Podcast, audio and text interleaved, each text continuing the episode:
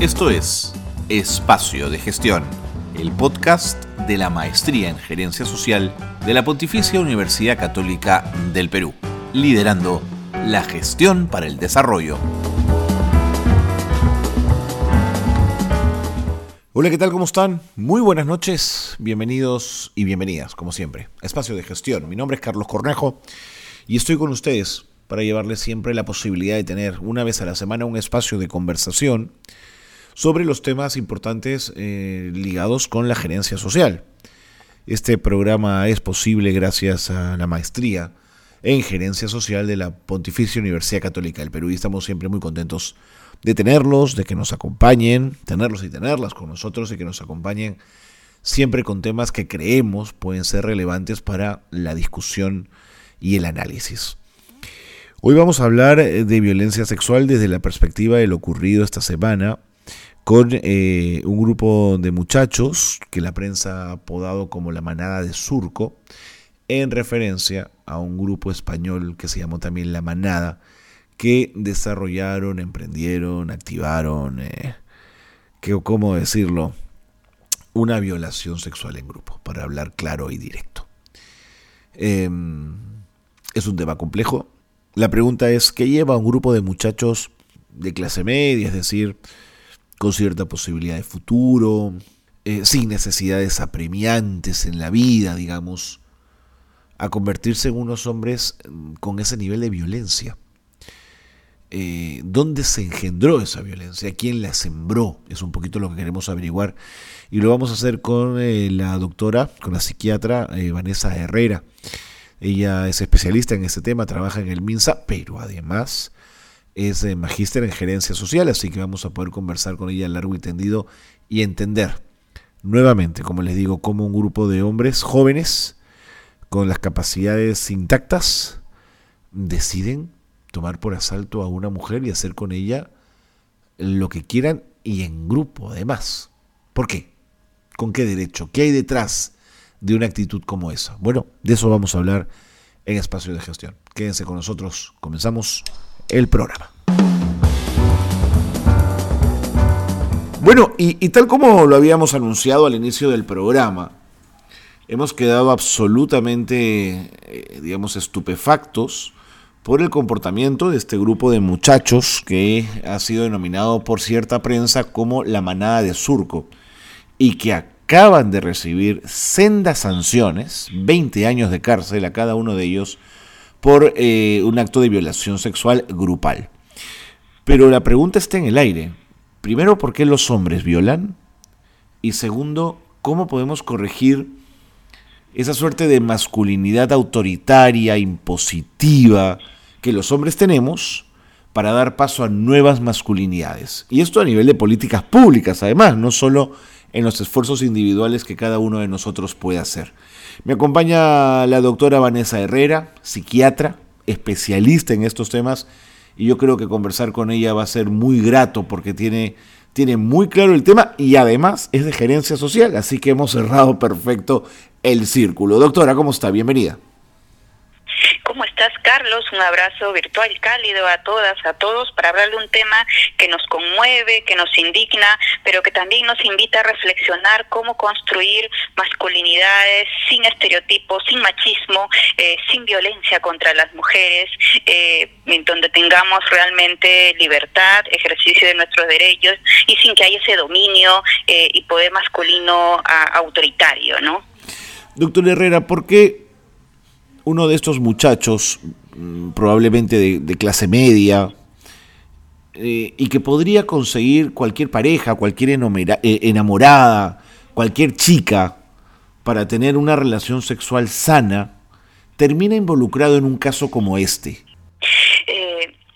Importante mencionar eh, que existen mm, teorías multifactoriales que analizan la situación de cómo se da una violencia sexual y más aún en el fenómeno complejo de la violencia sexual grupal. ¿no? Generalmente cuando se analiza al perfil de estas personas, los perpetradores, los agresores, han crecido en medio de una cultura de valores, una cultura machista, sexista, justificatoria eh, de cosificar a las mujeres, normalizar eh, el control, el dominio, la violencia, ¿no? Bueno, ella lo buscó, ella lo provocó, las narrativas que se reiteran, bueno, pues estaba las condiciones, estaba tomada, ella se sabía lo que iba a pasar, una serie de narrativas que buscan minimizar, justificar eh, eh, y, reforzar la idea de que la mujer eh, es debe ser sujeto de dominio, de control, de dominación masculina. Estas normas grupales, lamentablemente, que se ven desde la primera infancia en los padres, abuelos, las familias que normalizan esa cosificación, o sea, volver una cosa, un objeto de uso, de apropiación a las mujeres, de agresión, de violencia, y es normalizado, es eh, lamentablemente la cultura en grupos de jóvenes. Es más aún preocupante cuando estos jóvenes empiezan a normalizar la apropiación del cuerpo femenino, tener a las mujeres eh, y, liberada la corteza cerebral, o sea, en el contexto de alcohol, drogas, de ausencia de cuidados de padres, madres, ¿no? Eh, hace un contexto de pandillas, fraternidades, entornos incluso militares, se incrementa más aún, Carlos, la presencia de la violencia grupal, hablando de este tipo de perfil, ¿no? ¿Y, y por qué, doctora Herrera, esa narrativa, esa cosificación a la que hace usted eh, referencia, cuando en el momento en el que están desarrollando una violación y que ven el sufrimiento de un tercero, que ven el llanto, la pena, el pedido de auxilio de una víctima, ¿por qué no hay ahí una sensibilidad o una racionalidad que pueda detener la lógica de esa narrativa?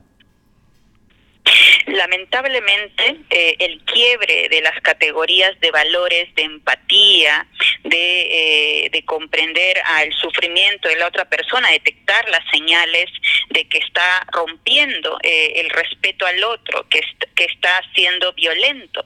es una eh, que ellos no lo ven como violento. En su idea, en las narrativas de muchos agresores sexuales, yo no estaba violando, yo estábamos disfrutando, ella se lo buscó, ella se quedó ahí a tomar. Esta idea, eh, en medio de un entorno de justificar la impulsividad, la búsqueda de emociones, eh, de verla vulnerable a la víctima, este y este contexto de intoxicación o un liderazgo. Hay generalmente un líder que eh, impulsa eh, validar eh, esa construcción masculina tan tóxica de control, de dominio, de fuerza, yo soy fuerte, y someter lamentablemente a la persona.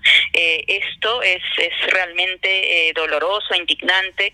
Algún acceso a justicia se puede llegar en algunos casos, pero en la gran mayoría de ellos todavía el presente en violencia sexual no acceden a justicia y el impacto, eh, Carlos, es a largo plazo. Hay mayor riesgo de la víctima de tener depresión, ansiedad, suicidio eh, y una serie de problemas en su vida sexual y reproductiva y en su vida eh, social y personal.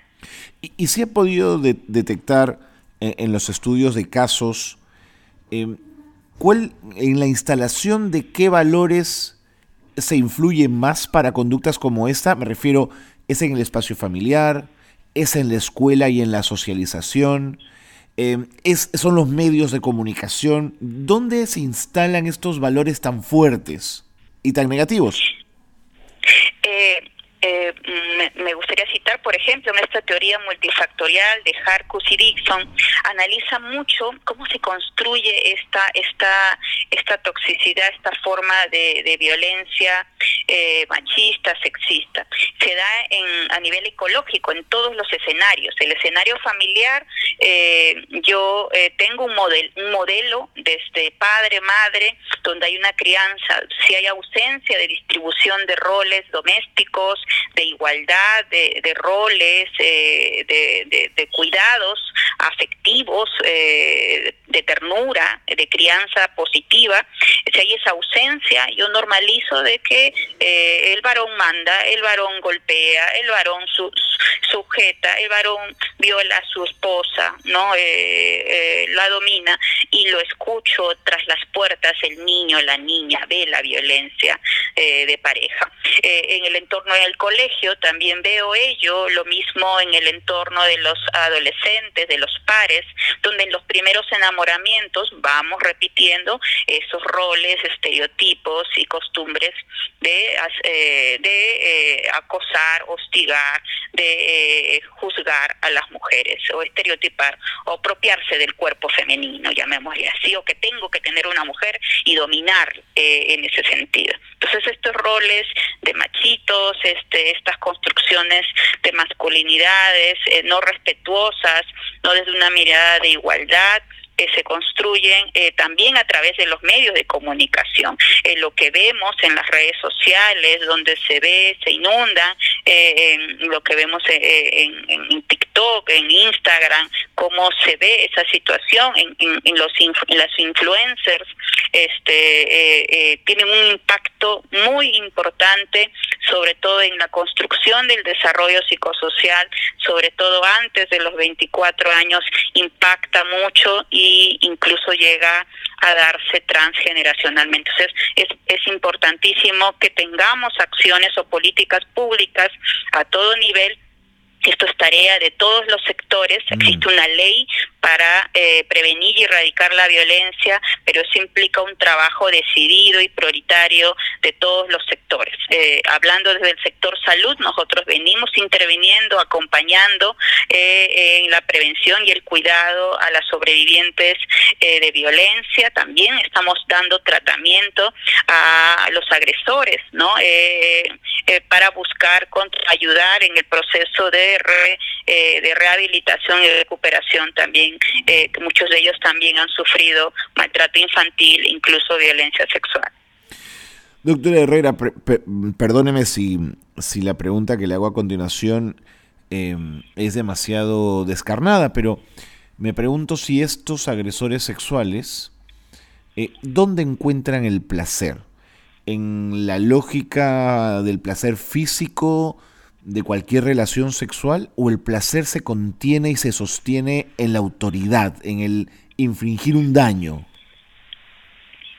en realidad es muy complejo y muy variable. Existen todavía, lamentablemente, Carlos, escasos estudios que den cuenta de la analítica, de la complejidad, eh, pero lo cierto es que en general eh, eh, puede haber muchos estímulos justificatorios de la búsqueda de placer asociado al poder, mm. asociado a acceder a una víctima, asociado al sojuzgar en un contexto amenazante. Imagínense a una persona teniéndola rodeada entre mm. varios, ¿no? Es una situación de total dominio, de, eh, de, de, un, de una sumisión eh, y y pleno control. Entonces, esa situación eh, eh, es en una construcción de masculinidad, de un carácter fuertemente agresivo, es reforzado en sociedades más inequitativas socialmente, donde es normalizada la violencia y nosotros, nuestra sociedad, nos toca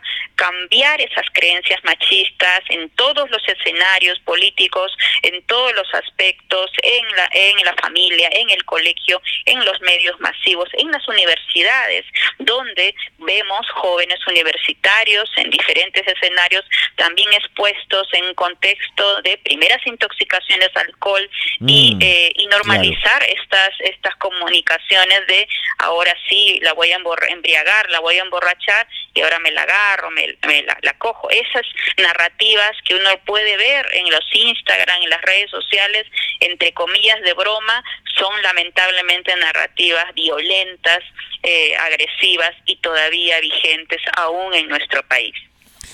Doctor Herrera, eh, quiero pedirle un favor. Me tengo que ir a la pausa, tengo que, mm, que, dar las noticias de gerencia social. Le pido por favor que nos espere unos segundos para poder seguir con esta conversación tan interesante y tan importante aquí en Espacio de Gestión. No se vaya, por favor. Volvemos en un instante con eh, la doctora Vanessa Herrera. Estamos hablando de la manada de surco, pero estamos hablando en el fondo de los hombres, de sus conductas sexuales, de sus valores y de las nuevas masculinidades. Con esto vamos a regresar tras la pausa. Quédense con nosotros. Esto es Espacio de Gestión. Esto es Gerencia Social Noticias. Desde el 15 de diciembre se exigirá a los mayores de 18 años presentar su carne físico virtual que acredite haber completado su vacunación contra el COVID-19 para ingresar a espacios cerrados. De acuerdo al decreto supremo que refrenda esta decisión, la medida regirá en los cuatro niveles de alerta que son moderado, alto, muy alto y extremo. En Tacna se inauguró la sala de estimulación multisensorial en el CB Beata Ana Rosa Gatorno, cuya finalidad será la estimulación de los sentidos, que contribuirá en el desarrollo pedagógico y terapéutico de los estudiantes sordos ciegos y con multidiscapacidad. También se capacitará a los docentes y profesionales del CB en estrategias pedagógicas especiales para un mejor uso de la sala de estimulación multisensorial. La Gerencia de Desarrollo Social del Gobierno Regional de Madre de Dios, la Municipalidad Provincial de Tambopata, Salud, el MINSA, la Marina de Guerra y el Ejército Nacional realizaron una campaña de salud para los adultos mayores de 60 años de la Casa de Acogida de Ancianos Apactone. La atención de este evento fue de medicina general y se realiza hasta dos o tres veces por año.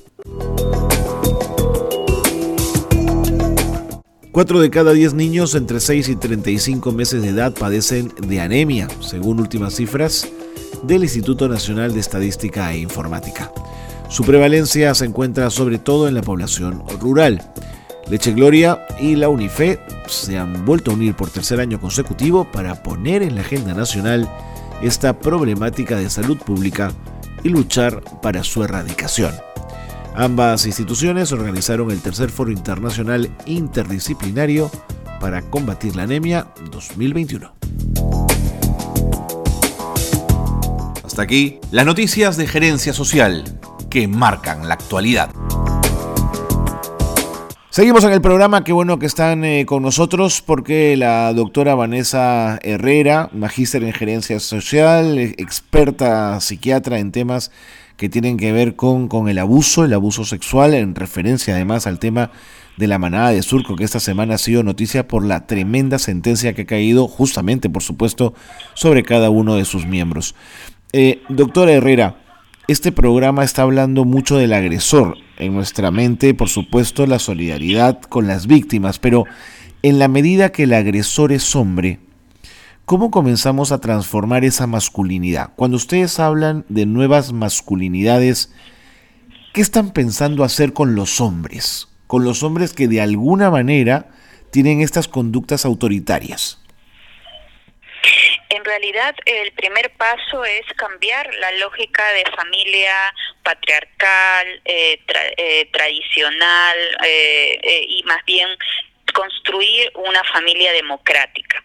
Eh, los valores, los principios, las costumbres de una familia democrática implica un manejo horizontal, donde hay madre, padre o cuidadores, cuidadores, tienen un rol horizontal en igualdad de deberes y derechos, en un ejercicio de ciudadanía involucrado en su comunidad plenamente, con respeto al medio ambiente, a, los animales, a los hijos, y donde se involucran plenamente en la crianza saludable de sus hijas, de sus hijos, con afecto, donde no creemos erróneamente que los hombres no expresan emociones, si no se permiten sentir, amar, expresar, cuidar, abrazar, eh, no, no, no, no tienen que ejercer eh, para su voz con violencia, sino pueden comunicarse asertivamente, pueden expresar ese diálogo horizontal de igualdad entre hombres y mujeres. Ese esa construcción no nace eh, sin duda de la noche a la mañana,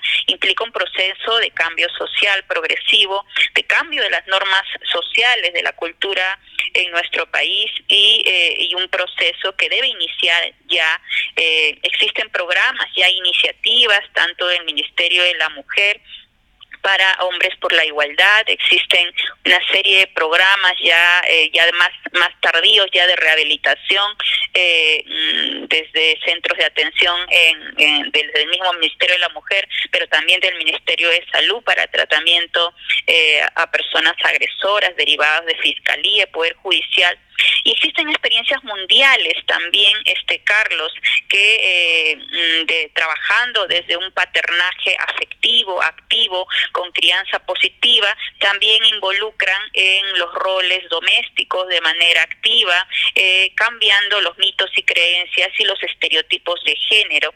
Esto eh, construyéndolo poco a poco, paso a paso y con una política decidida mm, nacional de igualdad de género. Nuestro país tiene una política nacional de igualdad de género para buscar esa, esa igualdad de oportunidades entre hombres y mujeres y ir cambiando esa cultura machista eh, de dominio. Entonces, construir esas nuevas masculinidades, llamémosle así nuevas en el sentido de una masculinidad saludable, eh, afectiva, este, empática, respetuosa, eh, que nos permita crecer, desarrollarnos humanamente, es el desafío que nuestro país tiene que invertir, porque no podemos erradicar la violencia solo con mujeres, tiene que haber un trabajo integrado entre, entre todas y todos, ¿no? Doctor Herrera, cuando he conversado sobre las nuevas masculinidades con, mis pares, con, hombres de, mi edad, que además suelen ser muy críticos con, el feminismo, el, argumento que, te, que te mm, espetan, digamos, lo, que te proponen es que eh, eh, quieren un hombre más afeminado. Esa es la crítica, que, que la nueva masculinidad busca un hombre más afeminado. Y y cuando me dicen eso me quedo un poco sin palabras porque me parece tan absurdo que, no sé qué contestar, pero de pronto usted tiene alguna respuesta que nos pueda ayudar. Sí, eh, sin duda, esto es, muy frecuentemente visto, escuchado. Eh, existe ese miedo justamente en esta mirada eh, machista, tradicional, del niño afeminado, de la homofobia que hemos crecido ¿no? en muchas generaciones, que también es lesivo, es, es realmente eh, dañino para la persona e, esas actitudes eh, y esa expresión también de, de, ese, de, ese, de ese daño hacia la otra persona. En realidad de eso no trata el feminismo. Este, eh, la idea es, es un movimiento, el feminismo es un movimiento que busca eh, buscar esa igualdad eh, entre hombres y mujeres y es un movimiento que impulsa esos derechos de manera igualitaria entre hombres y mujeres. Eh, y, no es lo mismo que embrismo, que es este, llamemos decir, el machismo versus el embrismo, Y, y, no tiene nada que ver con el afeminamiento, ¿no? Es la idea es trabajar juntos como sociedad, incluyendo a todas y todos, todos los que trabajemos porque eh, tengamos eh, esos derechos eh, y, y, crezcan, y crezcan nuestras niñas, niños, nuestros familiares sin violencia, en una vida digna, con justicia social, libre de violencia. Y, y solo pasará ello en la medida que todos nos involucremos, incluidos los, los, los varones, ¿no? Doctor Herrera, usted ha mencionado una serie de programas, sobre todo desde el Ministerio de la Mujer, que están trabajando, bregando para cambiar un poco esta situación. Sin embargo, yo quería preguntarle si hay alguna aproximación a impacto, si esto está funcionando, si los hombres estamos cambiando o no, que hay, hay ya resultados, hay ya evidencias de cambio. Eh, nuestro país ha construido un nuevo programa presupuestal orientado para resultados, para reducir la violencia. Todos los sectores participamos en ello, aún el presupuesto destinado para erradicar la violencia considero que es escaso y el sector salud eh, mm, también participa. También eh, nuestro país está implementando una reforma de salud mental. Hay 206 centros de salud mental comunitaria donde brindan tratamiento a víctimas de violencia y también a agresores. Diferenciados. Eh, existe una agenda de investigación todavía pendiente en nuestro país, pero eh, eh, estos programas que se han iniciado relativamente no hace mucho tiempo puede medirse ya en, en, un mediano plazo ya el impacto de ello y ese es el horizonte que debe tener las políticas públicas en nuestro país sin duda. Doctora, una última pregunta porque ya el tiempo, el tiempo nos gana. No quería mm, dejar pasar el tema de, de la pornografía y cómo esta en lo digital se ha vuelto tan al alcance de cualquiera, ¿no es cierto? Con dos clics y tres palabras uno se sumerge en un mar de imágenes que de alguna manera son imágenes también construidas y que responden a una narrativa machista. ¿Cuánto los hombres toman de la pornografía para su vida sexual? Lamentablemente la, eh, existen diversos estudios eh, que mencionan que muchas de los horrores eh, y errores que creen en relación a la mala educación sexual es aprendida por eh, redes sociales o, acceso a pornografía, donde vemos imágenes eh, directamente violentas, agresivas, donde hay penetración, donde hay violación sexual y esto es normalizado y a través de ello se busca la excitación sexual de manera inadecuada. Entonces, al no comprender el, contexto de afecto, el contexto de un encuentro consensuado, al no visibilizar ello, no ayuda en lo absoluto, sigue validando normas sociales y culturales machistas, eh, tóxicas y la pornografía en realidad no ayuda en lo absoluto a construir una vida libre de violencia, es, no es recomendado para una sexualidad saludable y más aún en la infancia, adolescencia y juventud, que donde vamos mm. aprendiendo justamente esos aspectos de vínculos afectivos seguros, saludables, de una sexualidad afectiva y segura. En eso estaba pensando, ¿no? Los adolescentes que se aproximan a su sexualidad desde la pornografía deben vivir una suerte de confusión, de pensar que esa es la normalidad. Así es, y ahora imaginémonos, Carlos, que a eso le añadimos el abuso de alcohol la intoxicación de alcohol o el atracón de alcohol. Le añadimos más aún a eso marihuana, que ahora eh, en este contexto es lamentablemente en delivery llega.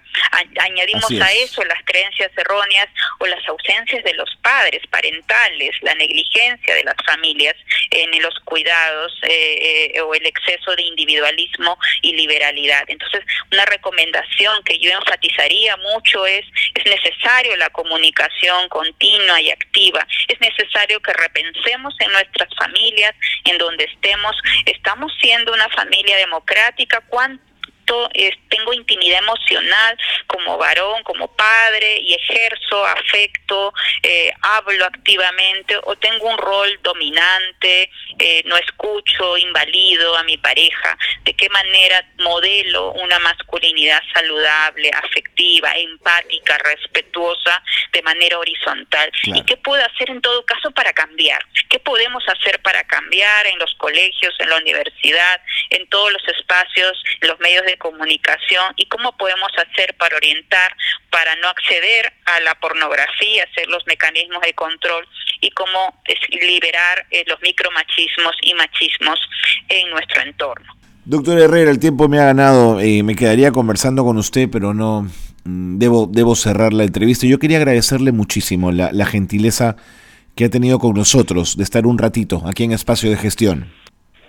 más bien un abrazo muy fuerte, eh, espacio de gestión a la Universidad Católica, recordarles que todos podemos contribuir a prevenir y erradicar la violencia, que esta semana, que este mes nos motiva a reflexionar doblemente que aún existe violencia, que es un problema eh, prioritario de salud pública y que todos tenemos que actuar para prevenir y erradicarla. Juntas, juntos podemos hacerlo. Vanessa Herrera ha estado con nosotros, doctora, psiquiatra, que ha sido parte además de la maestría de gerencia social y ya la han escuchado ustedes con la claridad con la que nos ha explicado un fenómeno preocupante que hay que acotar si queremos vivir en un país con menos violencia. Nos vamos, gracias por habernos acompañado, gracias por haber estado en Espacio de Gestión. Muy buenas noches a todos y a todas.